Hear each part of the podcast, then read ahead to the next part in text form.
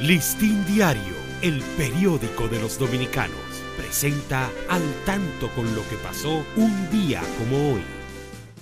19 de enero del año 570 nace Mahoma, profeta islámico.